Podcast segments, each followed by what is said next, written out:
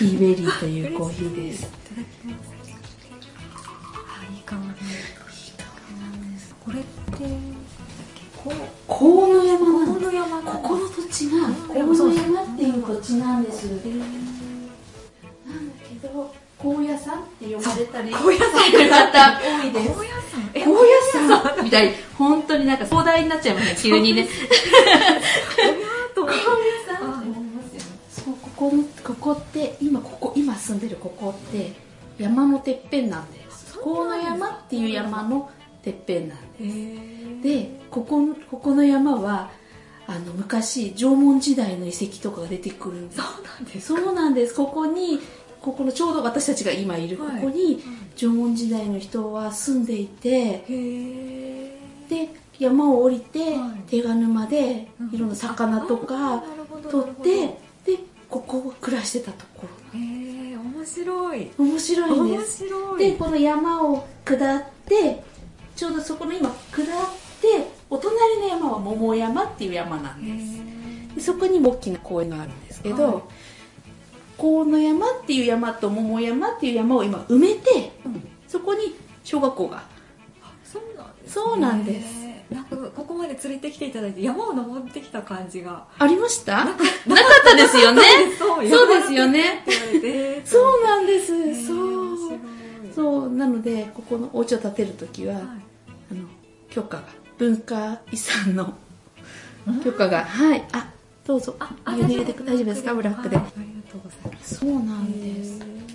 そうなんちょうどねなんかねそうまどかさんの時もお話ししてたのがそのまどかさんもメキシコ雑貨とか全然興味なくてみはいはい。たいな話からスタートだったんですけど、その直子さんも日本社会授業大学はい。を卒業されて社会福福祉祉士はい。になってということでも本当はそういう福祉の仕事をしたかったわけじゃないんですないけど がえーそう人生不思議ですよね。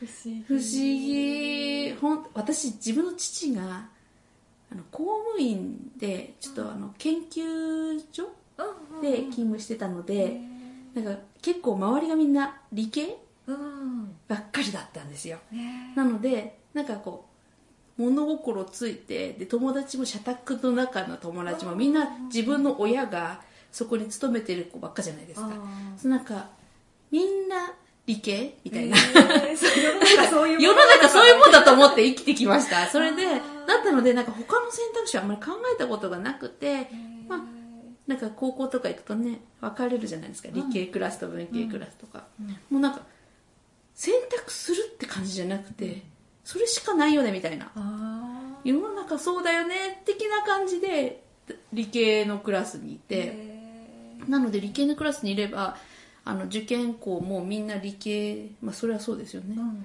うん。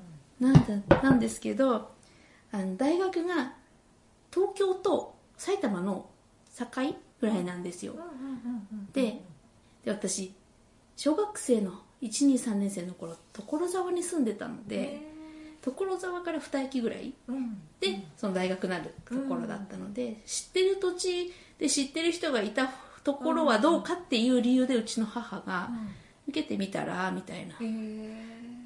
で特に何にも考えず「へえ」みたいな感じで受けて それでなんか最終的にじゃあどうしようかってなった時に、うん。やっぱ一人暮らしするなら知ってる人がいる方がいいわよみたいに言われてあ「えー?」みたいな「えー、そうなの?」って思いながー。ら行ったので行ったんですけど大学があのすごくこう伝統ある大学だったんですよ。うん。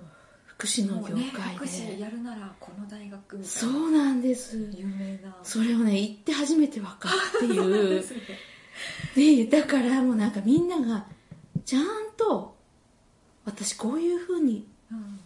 こういうこういうところでこういう例えば障害のある人たちと接したことがあってその制度がどうだとかっていう理不尽を感じて、大学でなんとか支援がしたいと思ってきたとかお年寄りあ自分のおおじいちゃんおばあちゃんと一緒に住んでいて高齢者の福祉のことをうん。もっと専門的に学びたいとか、なんかみんなすごいんです、うん志が。志高すぎてもうその中で「えは?」みたいな。私だけ「は?」みたいな感じで。へーだってもともとで理学部で生物勉強したかったってねそうなんですよ。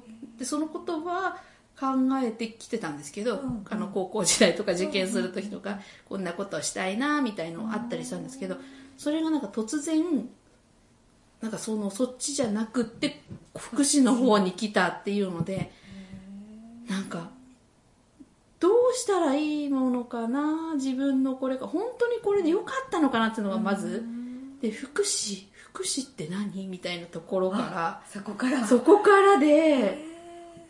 なんか福祉ってやっぱなんかこう変わった職業っていうかうん。なんか社会そのものみたいなすごく範囲が広いしうんそのやってる人関わってる人の気持ちとかうん。生き方とかそういうことによってもう本当に広いうん。世界でただなんか大学で習うことは制度とかすごくこう決まったことうん。なんですけどすごくこう勉強させられるっていうか人間ってどういうふうにうん。生きていこうとしてんのかなとかそういうのをなんか大学の時代は全然わかりませんでした。うん。制度の名前とかうん覚えらんないなとか そういうことばっかり。なんでこうなったのかわかんないなみたいなうん。ことばっかりだったんですけどなんかまあそう大学時代は本当によくわかんなかったですね、うん。だけどで何やってるかもよく分かんなくってこれが何になるの？とかこれこんなこと覚えてその困ってる人が救えるのかな？とか。使えるこれ？そうそうそう。でただ私自身もお年寄りはあんまり見たことないしうん。障害のある人ともそんなに接したことないしうん。まああの生活に困窮してらっしゃる方とかとの接点もないかったのでなんかこうイメージの幅が狭かったっうん。ていうのはあるんですけど、うん。大学の間に資格を取るのにうん。実習って行くんですよ現場に。うん。でそれがあの1ヶ月ぐらいうんうんうん。あ行それがその資格の要件っていうかそうなんです。教育実習みたいな感じで行くんですけどその時に初めてなんかその目の前にいてでなんだろうな。一つは役所に行ってうん。で役所なので結構距離感あるんですよ。うん。あの困ってらっしゃる方とあ職員との心の距離感はかなりあるんですよ。でもう一つ行ったところも社会福祉協議会だったので、うん。一番社会福祉協議会が何やってるかわからない実習先だなって思ったんですけど あのがあのそこもまたやっぱりうん。本当に困ってらっしゃる方との距離は結構あるんです。うん。でそのもう一個が精神病院だったんです。はいはいはいはい。で精神病院は患者さんとうん。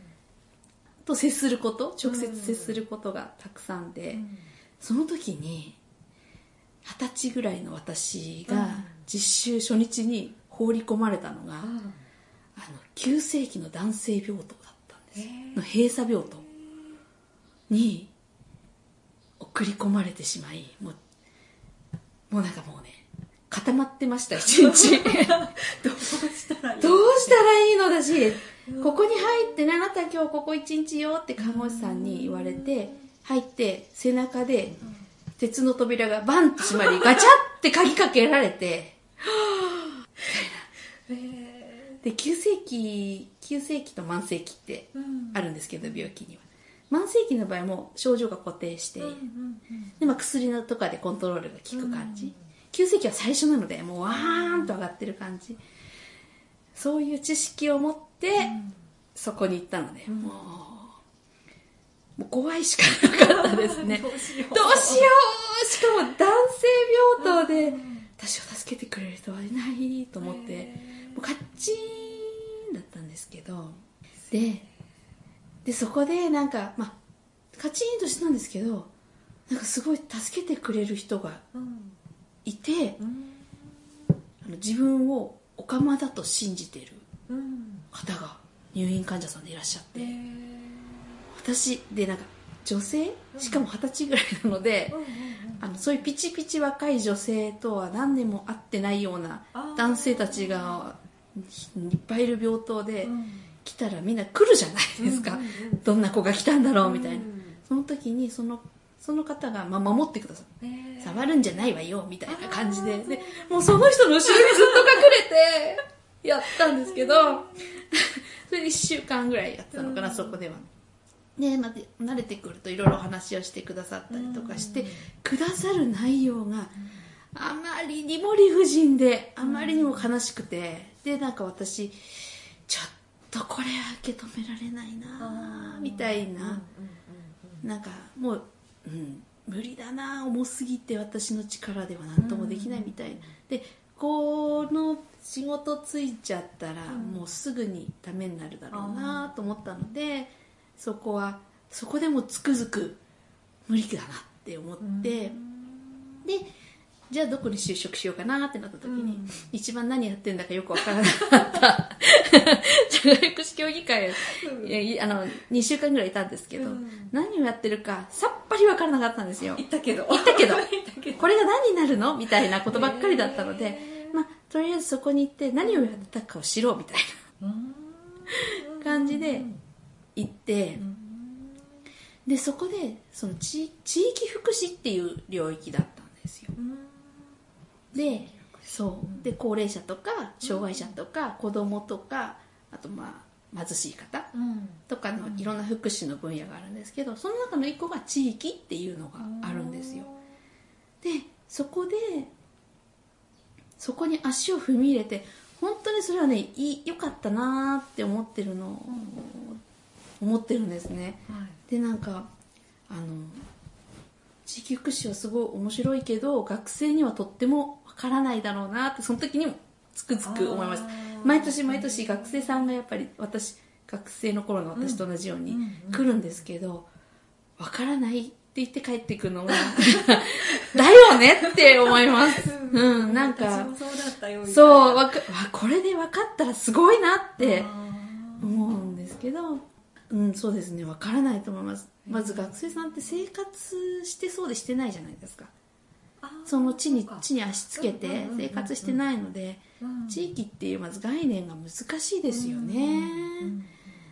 で、あの、ただなんかこう、結婚して母になったりとかすると、もうなんか、本当に遠くの親戚より近くの他人みたいな感じになってくると、うん。この地域の大切さとか、急に自分ごとになるみたいな。そうなんです。それで初めてわかるっていうのかな、なんかこう生活してみてわかることってたくさんあるんだなっていう、でその地域っていう視点もこう年齢とともに分かっていくっていうのかな。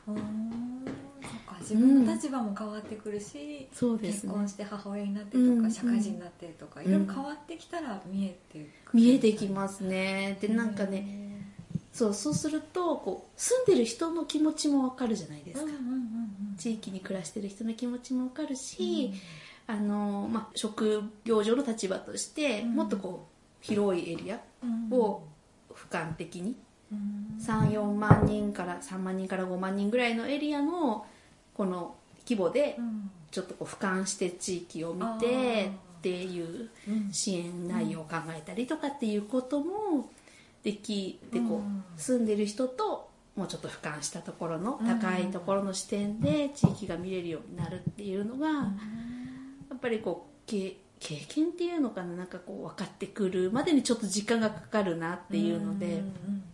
でそれはすごく楽しくて。でなんかこう初めの頃はそれでもやっぱりよく分かんないし、うん。地元のおじいちゃんとかは怖いし 怒られてばっかりだしなんかなんか思うようにはできないしみたいなのはあったりはしましたけど1415年うん。働けたのはやっぱりこうなんていうのかな職場の、えっと、先輩とか上司とかとは違う形で育ててもらえるんですよね、でその経験を子供たちにもさせたいと思ってこういうところに私放り込んでるんです。あこういうところにも放り込みたいなと思ってて、やっぱり地域のうん。おじいさんおばあさんたちうん。の人を育てる力ってすごいなっていうの。を自分もすごく育ててもらったし。その社会福祉協議会でうんうんうん。働いた経験仕事を通じ出てうん、で怒られるんだけど、ん。なんかそのただ怒られる感じじゃないんですよね。ちゃんとこうなんて言うんだろうな。もう引退もとっくに引退してるような80歳ぐらいの人たちだから、なんかこう人生の見る目が長いっていうか、うん。今ここここではこの状態だけど、うん。まあ、きっと10年したらもうちょっと使えるようになってるだろうなとか、うんうんうん今はその気持ち分かんなくていいよみたいな。あもうちょっと経てば分かるよみーたいな形とか。俯瞰して見てうん、なんかすごくこう人を育てるっていうのがやっぱ年を重ねているだけうん。うんすごいし、まあ、そういう関わってらっしゃる方たちが、うん。あのなんてその土地のなんていうのかなリーダーみたいな人たちばっか多いのでうん。もともとそういう資質がある人たち、うんであったっていうのもすごく良かったかなとは思うんですけどなんかそこそう育ててもらえたから。うん。子供私の自分の子供たちもうん。あのそのそういう年80歳とかうん。70歳ぐらいの人とこう接する接する中で、まあ、怒られたり褒められたり、うん。いろいろするんですけど、また全然親とは違ったところで響くじゃないですか、うん。っていうのもあってその地域のやっぱりおじさんとかおばさんとかが一生懸命やってるような団体に子供を入れたいなっていうのはあったりしたんですけどもうね本当にねこうもうでももうお年なので、うん。お葬式とかもいっぱいあるんですよ。はい。はい。ねねなんかね死んでもなお教えてもらえるみたいな感じです。うん。すごい。だからこうくじけそうになったりとかすることもやっぱ子育てとうん。仕事を、うん。ある程度のレベルでどっちもやっていこうと思うと、はい。ちょっと難しいかなっていううん。場面にもたくさん出会うんですけど、うん。そそういうタイミングでまたそういう人たちがこう励ましにまた来てくれるんですよ。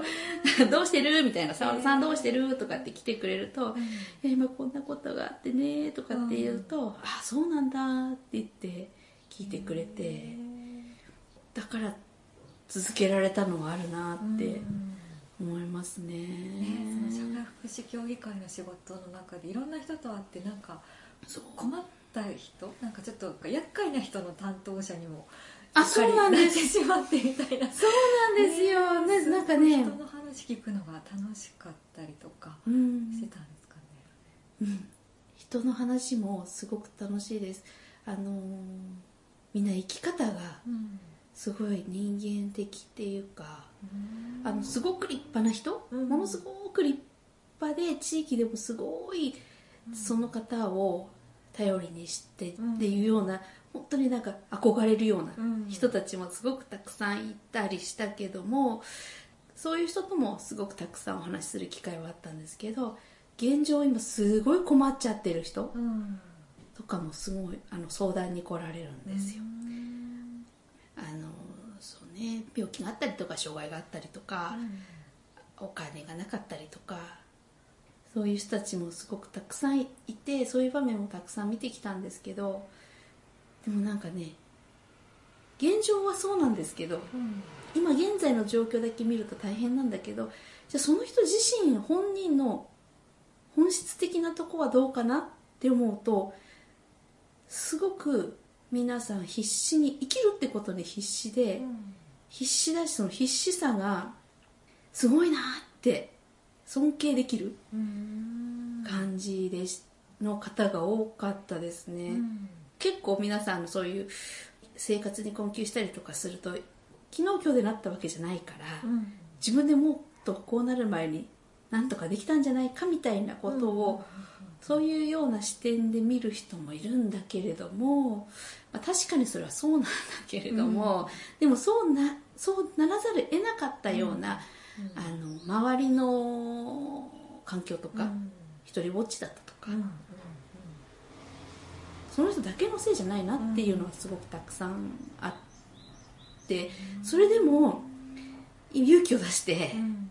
今こんな大変なんですって来たわけじゃないですか、で話を聞くと本当に頑張っているしなんかこう自分の今ある力うん自分は今こんな病気で動けるのもちょっとなんだけど、うんでもこうこんな私でもできることあるかなとかねうんそういう感じなんです。うん。魅力的じゃないですか？行きたいみたいな、ううんんそう。で私なんかでその時にやっぱり人間ってみんな心の中で、心の中会計で会計事務所だったんで、うんうん。心にもね貸借対照表あると思うんですよ、へー。面白い。そう。でお世話になりまくりの人ははい。マイナスの赤字になってるので ちょっとでもいいから黒字にしたいんです。でその黒字にするっていうのは例えば私がうん。やる10のこと？うん。がその人にとっては1で10の価値がある。うん。と思うんですよ。うん。そう。だからいつもみんなゼロにしときたいじゃないですか、うんうんうん。バランスを。取りたいですよね。いい。やうんだから困ってる人ほどうん。人もなんかこう視野を受けたがってるだけでしょみたいな感じじゃない。っうん。ていうのは、うんいつもあの話を聞きながら思って、うん。で私はいつもああその心の中にみんな貸借対照表を持ってるって 思ってうん。仕事してました、ね赤字の人は何かこう自分を施すというか何かうん。動くことでなんか返していきたいというか。返していきたいっていうかねやっぱりなんかこういつも誰かにお世話になってばっかりってうんちょっとねあのー居心地悪いですようんうんね、うん。なんか罪悪感だったりとか、うんうん。申し訳ないとかね。そう。なのでなんかなんてでもなんとかそれをゼロにしたいっていう気持ちもすごくわかるので、あのその人がゼロになるためにうん。周りの人は10倍ぐらい頑張ってうん。その人がゼロにするような場を作るっうんていうのはあのもうそそういうふうにししするようなように私仕事は心がけてやってましたね、うん、うん。場所づくり場所づくりとかあと活動とかもね、うんなんかこんなことしてみたいのよ。あそれこそなんか畑の手伝いをしたいのよとか、うんうん公園の自分家の公園の花壇を、うん。あの綺麗にしたいとか、うん。っていうちょっとのこと？うん。そうすると それを叶えるために、まあ、方々電話したりうん。調整しますよね、うん。あのその公園を持ってる人に、ね、連絡取って。とかそういう活動もそういうこともやってましたね。あの花を用意するのももううん。一銭もないんですって言って、どっからかこう それをやってくれる人を探したりとか。でもその人はやっぱそれをやることで、うん。ね、ちょっとこうちょっとでもお世話になっている皆さんにうん。返したいって思ってるから、あそう。そうか。そういう人とそういう場所ととかそうです。そう。つなぐ役割を私はしてました、はい。へそう。ーそういう仕事があるんですよ、ねえ知らないですよね。それこそねさっきも社会福祉協議会って何やってるのかわかんないみたいな、ね。確かに普段の視点からでは見えにくいというか。まあ見えちゃダメだとは思いますね。ね。見えない方が良くないですか？あそうなんですね。わかんないけどね。その人よりは出番ない方がいいですよね、うんそっか影の、影って、まあ、セッティングして、うん。での方がその人にとってはちょっと嬉しいかもね、うんうん。ただ今この世の中って本当に結構そういう人多くって、なんかこうここでこういうことやってるよっていうのをうん。知ってる人はいいんだけど、うん知らなくて困り続けてる人がいると気の毒なので、まあ、社会福祉協議会も何をしているかっていうのをうん。もっと PR していきましょうっていううん。ような時代ではある。うんうんうんうんうん。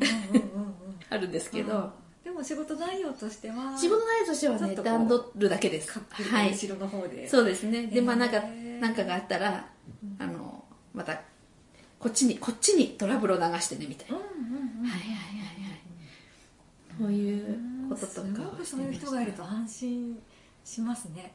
なんかいてくれるんだみたいな。支えてくれてるんだみたいな。そうです。助けてくれる。そうですかね。うん。まあそうですね。そのためにまあそのそういうことを地域の人のそのなんていうのかな顔役みたいな人たちとはいつも顔を合わせて、コミュニケーション取ってでこう話聞いて、でなんかこう実はこんなことがあるんだよねみたいな話を、うん。まあ、細かく拾っていくっていうような仕事をしててましてその時にこうやっぱ地域の資源とかをやっぱ常に最新の情報をピックアップしとくんですよ、うん。私たちうん。仕事上、うん。そあとこう協力してくれる人とかうん。地域の中の面倒見のいいおばちゃんとか、うんうんあとなんかこう怖いんだけど、うん。いろんなことを協力してくださる社長さんとか、うんうん。そういう人たちをあのピックアップしとくんですけど、それに私自分がいつかなりたいなつなぐだけじゃなくってなんかこう地域のそういう時にお助けをしてくれるような人うん。とか、なんかこうみんなが困った時によ寄れるような場所とか、うん。そういうことをした自分がそうなれたらいいなっていうのは常常々そういう仕事をしながら思ってましたね。つなぐだけじゃなくて、うん。このお子さん自身がそ地域のうなんかねなりたかったんです。だけどフルで働いてるとなかなか難しい。難しいですよね。はい。一日の大半仕事ですからね。そうなんですよ。で帰ってきて、うん。朝はだってね起きても子供保育園に預けて戦 戦争で。帰ってきてももう今にも寝そうな子供をご飯食べさせおお風呂入れてっていう。どこにそんな時間があるんだですよ、ねね、ね資源に資源になりたいけどでも難しい難しいなっていうのあったり、うん、しましたね。そうなんですね。地域の資源そうか自分が資源になりたいって思ったのってなんかいつ頃からなんですか？その福祉の仕事ってやりたいとは思ってなかったんだよねってなりますけど、うんうん。でも振り返ってみるとひょっとしてそういうのって私の中にあったかもみたいなのってなんかあそれはねうん。つい最近っていうかなんかそういう流れで来てんのかな私の人生みたいに思うのは、あの私高校大学ってずっと地元の神社で巫女さんをやってたんです,、あそうなんですか。あ似合いそう。かわいい、はい。うん。ずっと巫女さんをやっててで冬はあのよく神社の巫女さんいるじゃないですか、はいはいはいはい。あのあれなんです、へー。あれがお仕事でやってて。で夏は、うん。あの神社はあのおみこしを出すんですよ。あはいはいはい。で、うん。その準備とかあー。あのおみこし終わって帰ってきて打ち上げの準備とかなんかそういったこととかを夏はやってへてー。そこに今思えば集まる人って、うん。あの地域の人たちなんそうでですすよねそうですよね。そうなんですよ。そう。でなんかねその大勢を取り仕切るっていうのかな、ということがそこでだいぶ鍛えられたうな。っんていう。あとなんかすごく変わった人？うん。っていう変わった人ももちろんいるじゃないですか、うん。そういう人に対応力がついたっていうのかな、まあそれでもまあ高校生とかなので、うん。とはいえねそんなでもないと思うんですけどでその時は何にも思わなかったですけど、うん。今思うとすごいなんか地域の大事なところに関わらせてもらってたんだなっていうのは今思えば思っああいうのって嫌いじゃないなって思ってて、それがでもねこの仕事学問とかってなってくるとうん。どこに所属するのかもう無所属みたいな地域のことなのでそれがそこ、まあ、大学でモヤモヤってなんだかよくわかんないってなったけど仕事でまた地域に戻ってきた時にあれ？お祭りってすごい資源だよねとかまあ、神社さんなんかもそうですよね、うん。神社とかお寺さんうん。なんかとってもあの地域にそれこそこうなんか気持ちとか心とかで地域の人がこう寄せてるところじゃないですか、とかであれ？みたいななんかまた戻ってきてるっていう感じです。そう戻ってきてるって思って。で、まあ、仕事としては、まあ、それでこういろんな人に支えてもらったなっていう思いがすごくありますね。でキャリアの部分はそうなんだけど私子育ての部分はあの働き出して4年目5年目ぐらいで結婚して、でそれから2年後ぐらいに長男が生まれて、で1415年の間に3人子供が生まれてるんですけど、なんかその働いてる自分ともう一個こう家で子育てしてる自分っていうのがあって、まあそれがなんかねすごくこう統一させようとしたり話そうとしたりっていうか葛藤が常にあった。働く自分働く自分とそうそうそうそうそうなんか切り離そうとしたり同じうん。一人の人間としてとこう統合しようとしたり、でもやっぱり切り離して別の価値観でいこうと思ったり、っていう葛藤は常にずーっとあって、まあ、子育ての最初の頃はすごい真面目にそれこそ行政さんが求めるようなお母さん？みたいのを保健センターで推奨するようなお母さん？みたいなのをやろうって思ってたんだけどやっぱ難しいなーっていうか大変だなーってすごく思思っててまあ子育てだけだったらもうちょっと考えが違ったのかもしれないんですけど、うん。夜中に例えば熱が出たから子供を救急病院に連れてくとか、離乳食をすごく何種類も作ったりすることとかでなんかこう本当にそれって必要なのかなって常にあありました心の中で。なんかまあやらなきゃならないって書いてあるんだけど、本とかには。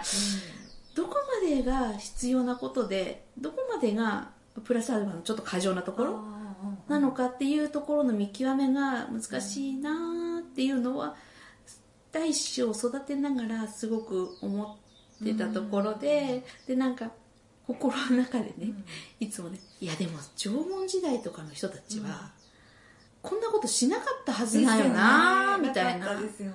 でもちゃんと子供が大きくなってたってことは必要なのかなって思ったりもしてて、でもなんかこうなんかそこをどういうふうにしたらいいかなんかその自分のその気持ちと、うん。でもやる求められているところをこなさなきゃっていうところとでまあそれはそれは一生懸命。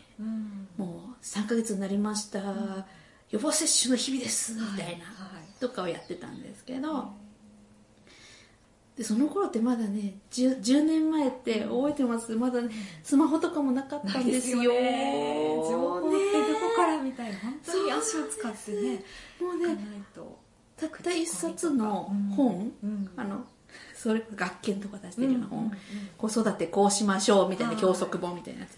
あれだけを頼りにやってたんですけど、で保育園に子供を預けたと。はい。でその教則本通り育てた子供を保育園に預けた、そしてそこの保育園がその自然の中で子供を育てようっていう保育園だったから。何これみたいな。教則本とわあ違うって思ったし、うん。どっちかっていうと私はあこれが本来あるべきだよねって思いました。あこうすることで子供も親も楽だと思う。ーうんうんうん。あこれこれこれ。これだったっていつも感じてたけど、あのこうだよって誰も教えてくれなかったから、なんかその本通り頑張ってたけど、そしてなんかあいいじゃんみたいな。ここそうだこれだみたいな感じでした、じゃあその保育園入れたい時にはここに入れようと思ってそうこういうところがいいんだよねと思って見つけて。だっていうかあのですねあのえっ、と生活クラブっていう生協があるの知ってます、はいはいはいはい。で私その生活クラブの生協をやってて、うんうん生活クラブさんがやってらっしゃる保育園があるんですよ、うん。流山に。うん。であのなのでまず最初流山の保育園うん。に見学にうん行ったんです、そしたら流山今すごい再開発がすごくってあの東京アマラインのうん。大高の森とか、うん。もうマンション建ってて、うんもう子供が溢れてうん。るから市外は絶対無理ですようん。って言われたんですよ。うん。であそうなんだでも私どうしてもここに入れたかったってすごい素敵な保育園だったので、うん。ここここに入れたいな入れたいなと思ったらそこの園長が「阿部子ならさうん。ほらここがあるよ」みたいな。同じ系列だったんです、それではいはいはいはい。こここにあるこっちがいいんじゃないの？って同じ市内だし、うん。ちょっとまあ遠いけど、うん。あのある意味もっと過激にやってるわよ。過激にやってるわよって言われてそれであの行ってみたんだよ。うんもう教えてもらわなきゃ絶対わからないような林の中にあるんですけど、ここに保育園がみたいな。そうこの道本当に合ってるのみたいな細い道行ったりするんですけど、そんなところがあるんだ。そう教えてもらって行ってみたんです。そしたらそのそこの園長先生に、うん。まあ、そういうじことを話しして、うん。紹介してもらってって言ったらあのいいわよってうん言ってくださって行ったんですけど、もはうそこで本当にもう本当にいろんなことを徹底的にいもう子育ての初めの時期をすごいスパルタ教育で修行しさせていただいたって感じです。スパルタなんですかはい。自然でこう自然育児っていうんですか？なんかこう。あ親に対してはスパルタでした。そうなんですね。ご飯は絶対にこうこうこうある。例えばほら添加物とかはダメだあったりとか。うんそういういろんなことが家庭もこう保育園も同じレベルで頑張りましょうっていう。うーん。でもこ本当にれがって思えたってことですね。やりたかったことっていうか育てたい。まあ子育てをするならこうこれがこれがいいっていうかうん。そうこの中でうん。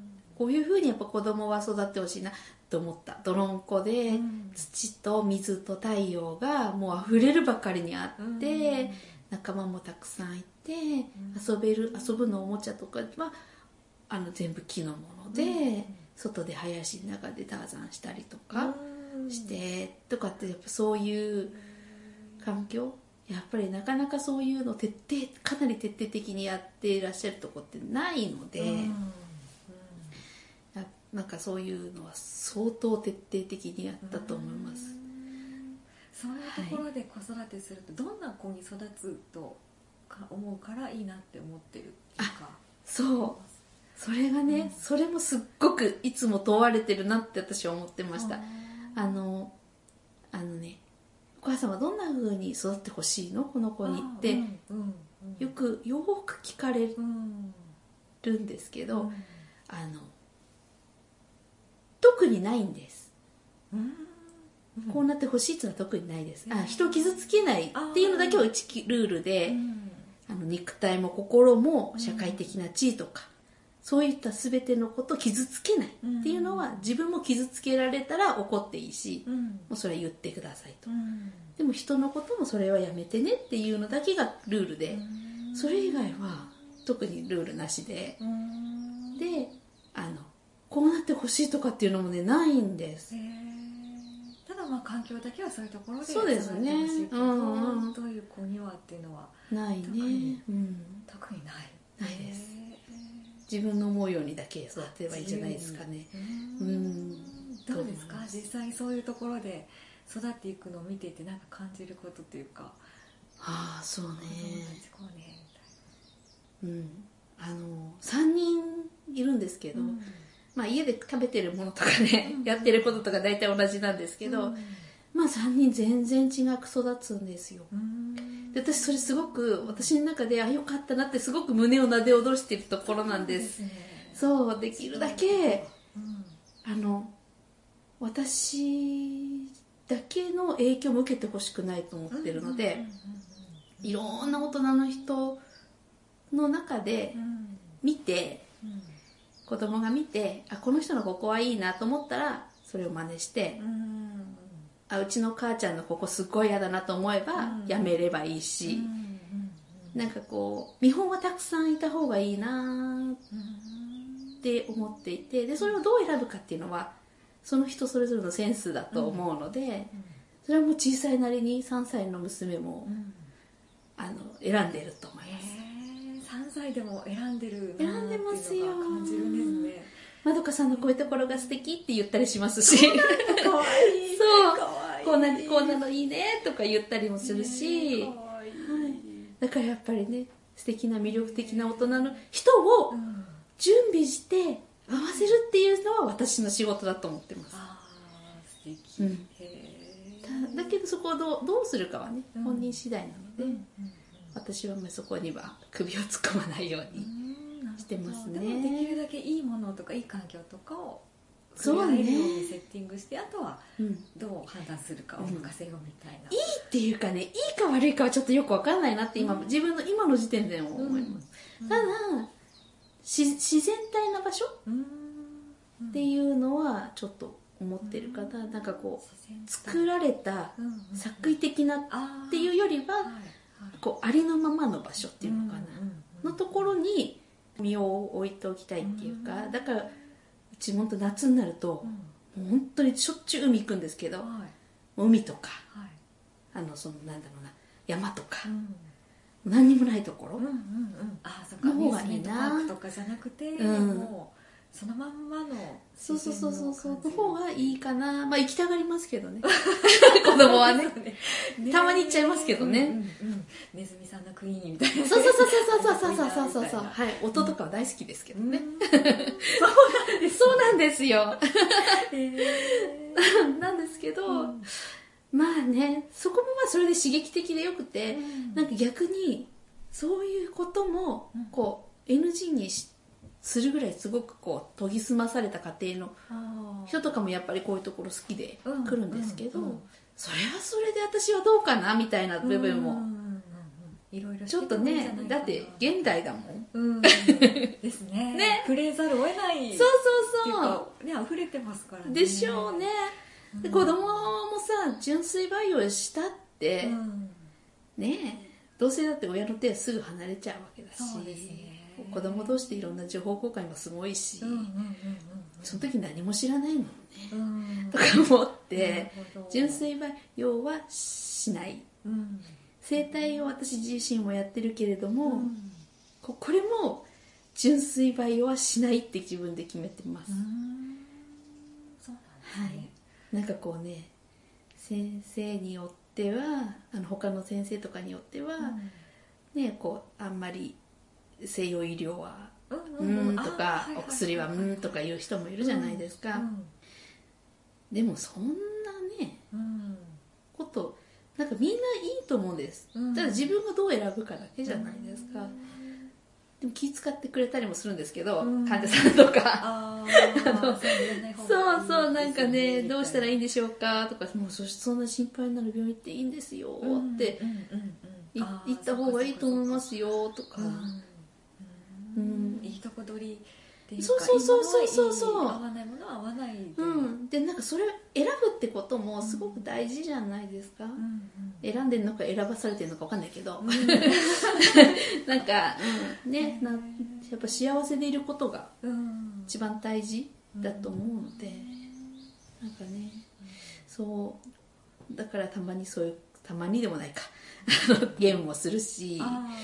うん。でも私がすごくすごく熱心にその真面目にやって子育てしてた頃は、あのうちもテレビは禁止にしてたあしはい。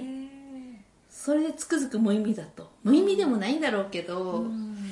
うん、まあ厳しくすることもないのか。なんかねあんまり我慢をさせると、うん。また別のところに歪みがきます 全てがバランスなのかもしれないですね。本当にその通りだと思います。なるほど、うん。多すぎてもダメだし、うん。なさすぎてもダメだしそう。でやっぱりね何より今今生きてるわけだから、うんあんまりこの現代うん。うん排除してもねそう遠くなっちゃうっていうのもね、うんまあ、それも選びたければそういうのを選べばみたいな、うんうん。でもし知った上で選べばみたいなそうそうそうです感じっていかうんうん。でまあ何か一つに、あまあ、生態もそう生態的な考え方もそうなんですけど、うん。あんまり一つのことに集中しないようにはこう子供たちが持っていかないようには気にはしてます